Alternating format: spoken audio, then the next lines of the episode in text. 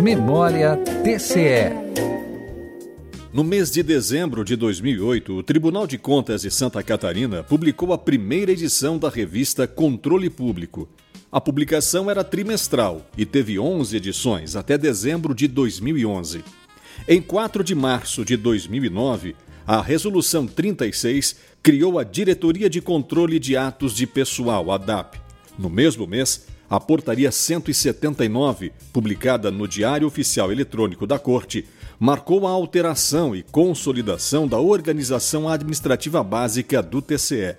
E no dia 8 de junho de 2009, o Tribunal de Contas de Santa Catarina deu início às atividades da ouvidoria, uma unidade essencial para a relação entre a Corte e a sociedade catarinense.